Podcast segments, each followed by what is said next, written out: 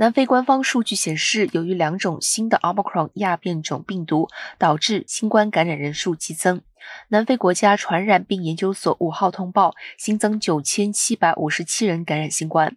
五号的单日新增确诊病例较前一天暴涨超过百分之五十。数据显示，筛检民众的阳性率为百分之二十五点九，超过四分之一的受检者都是阳性，这是近月来最高的阳性率。